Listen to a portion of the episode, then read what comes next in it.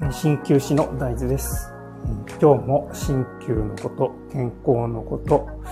えーその他皆さんが悩まれていることなど、えーそれぞれに応じた、えーお悩み事など、いろいろなことに、えーなるべく専門用語を使わずに、えーお答えできればと思い、えー今日も配信しております。えーよろしければ、えーどうぞ、えー聞いてみてください。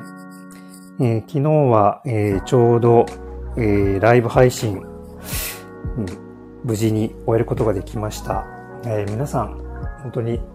お越しくださいましてありがとうございます。そして、いろいろなコメントですね。とても僕らの方もすごく勉強になりました。昨日は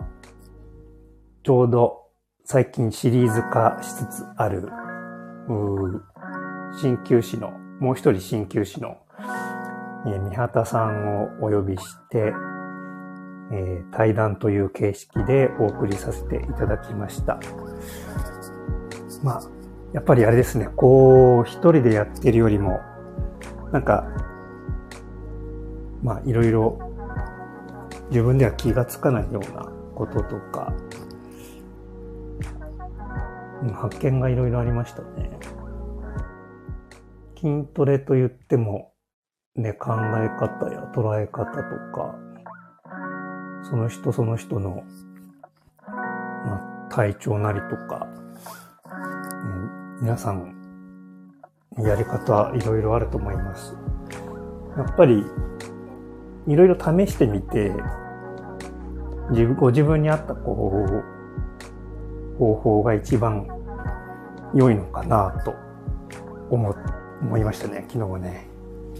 やっぱり、続けられる、自分で続けられそうだなっていう方法を見つけるのが一番僕はいいのかなと思いました。で三畑さんのアドバイス、とても参考になりましたね。昨日は、冷え性には、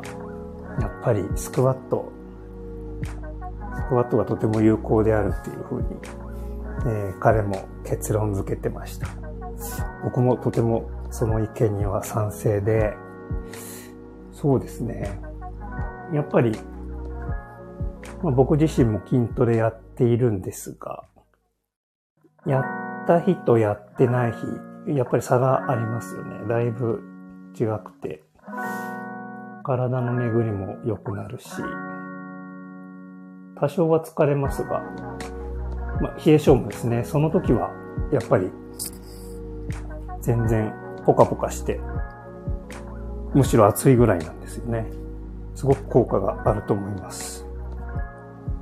で三畑さんはもう元々、ね、筋トレ、もう長年やってらっしゃる方で、もともとは、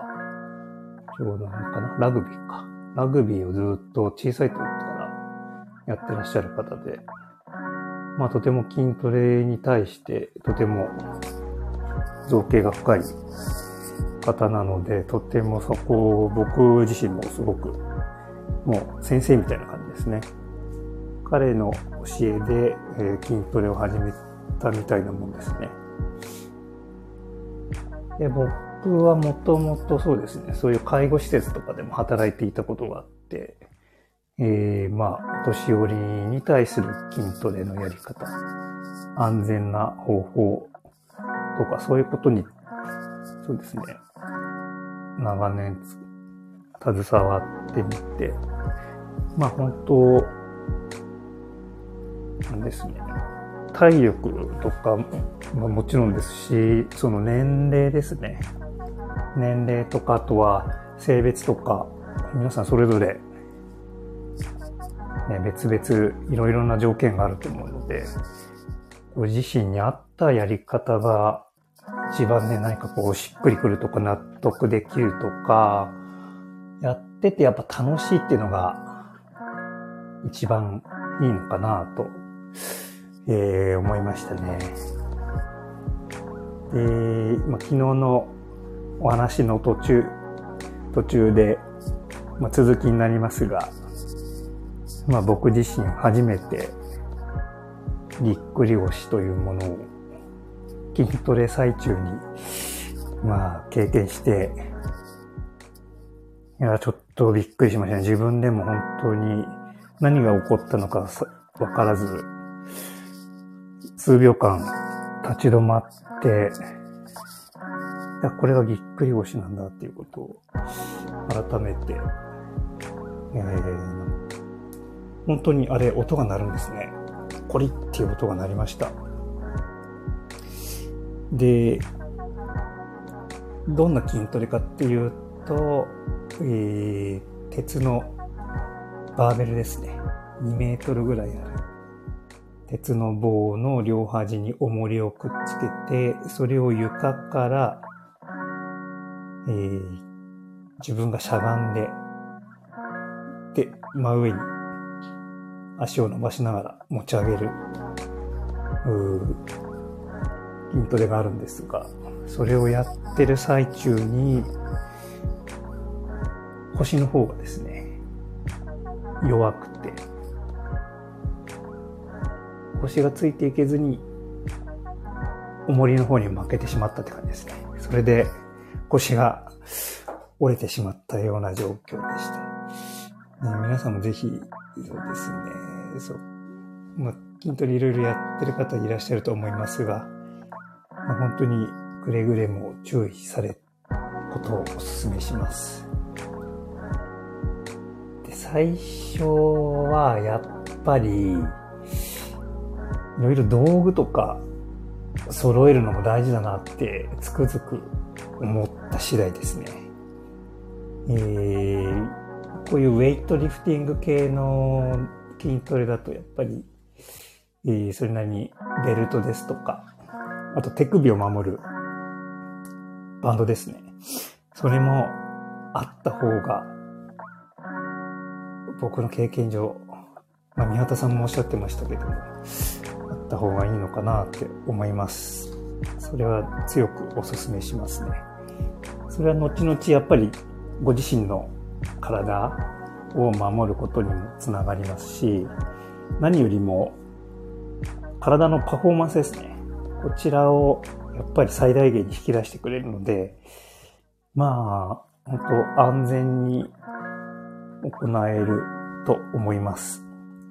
で、僕がなぜ昨日、そのぎっくり腰のお話もに戻りますが、安全に行えなかったかというと、ちょうど重さですね。重さをちょっと欲張ってしまって、でそれに耐えられなかったっていう感じでした。で三畑さんもおっしゃってましたが、その、筋トレはやっぱり形ですね。フォームが一番重要で、それ、目的のフォームを守りつつ、重さを調節すると。で、フォームが崩れるぐらいの重さでは、やっぱり体を痛めてしまう可能性がとても高いので、それはもう絶対にやめた方がいいと思います。実際に僕が行っている治療院でも、そういう腰が痛いとか膝が痛いとか、訴えて、えー、LINE される方、うん結構男性ですね。男性にとても多いですね。やっぱりお話を聞くと、うん、やっぱり筋トレで体を痛めてしまったという方、まあまあいらっしゃいます。で、三畑さんも昨日のね、おっしゃってましたが、結構あるあるみたいですよね。やっぱりこう、自分のこう力をこう見極めて、とても適切な重さっていうのはやっぱり負荷ですね。自分に合った負荷で筋トレをやることっていうのはとても重要だと思います。これやっぱり怪我してしまうと、一回ね、もう同じ動きは多分できないので、しばらくお休みしなければいけないっていう。で、怪我する多分一つの、なんでしょうね。要素として、なんかもうちょっと、こう、向上心っていうのがあると思うんですよね。もうちょっと負荷を増やしたい。で、そこでちょっと無理をしてしまう。で、無理をしちゃうと体を痛めてしまう。で、体を痛めてしまうと今度、その、せっかくね、この、マインドが上がってるにもかかわらず、休まなきゃいけないというのはとても辛い状況ですよね。これはもうぜひ、筋トレはもう安全に、えー、行っていただきたいと、えー、強く思いましたね。で、えー、僕はもう、このぎっくり腰、昨日の今日なので、もう最近はですね、全然筋トレらしい筋トレはしておりません。で、どうしたもんかなと思って、まあ、活動量も減ってしまいますし、そうすると、まあ、おのずとあれですね、こう、冷え性、まあ、僕、男性ですが、もともと冷え性持ちで、そうすると足先、特に足先が冷たいんですが、じゃあ自分で自分に針を刺してみようということで、先ほど、足、足ですね。足、えー、親指と人差し指の間に、まあ、ツボがあるんですが、大小というツボがありまして、そこに20分間針を刺しました。で、その後、えー、まあ、体感で、体感ですね。自分の感覚でほんと1、2度上がるぐらい、まあ、巡りが良くなって、えー、冷え性がだいぶ緩和された感じがしますね。で、片足、えー、左足にしか打ってないんですよね。で、それをなんでかっていうと、右足とちょっと比べてみたいなっていうのがありました。で、妻にも手伝ってもらって、両足をこう触ってもらったんですよね。そしたらやっぱり、えー、針を打った左足の方があったかいということで、まあ自分的にも、えー、他の人から見ても、まあ明らかに、うん、温度が少し上がっているんだなっていうのは、えー、わかりましたね。で、今は今度、足の他に、今度頭のてっぺんにも針を打ってます。100円というツボで、えー、体の全身の流れですね。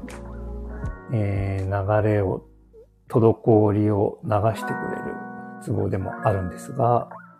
そこにも針を打っております。で、だいぶ体も今楽になって軽、軽くなってきました。まあ、ほとんど自分には針は打たないんですが、まあ、改めて、やっぱり鍼灸の、えー、効果ですね、えー、自分で実感できることとなりましたね。えー、ですので、まあ、昨日と今日と、昨日の振り返りですね。これを皆さんにしな、お伝えしながら、で、まあ自分で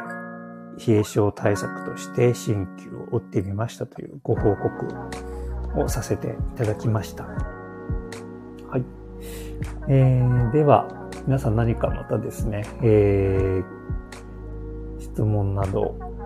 ご相談やご質問などございましたら、お気軽にいただければと思います。はい、それではまたお会いしましょう。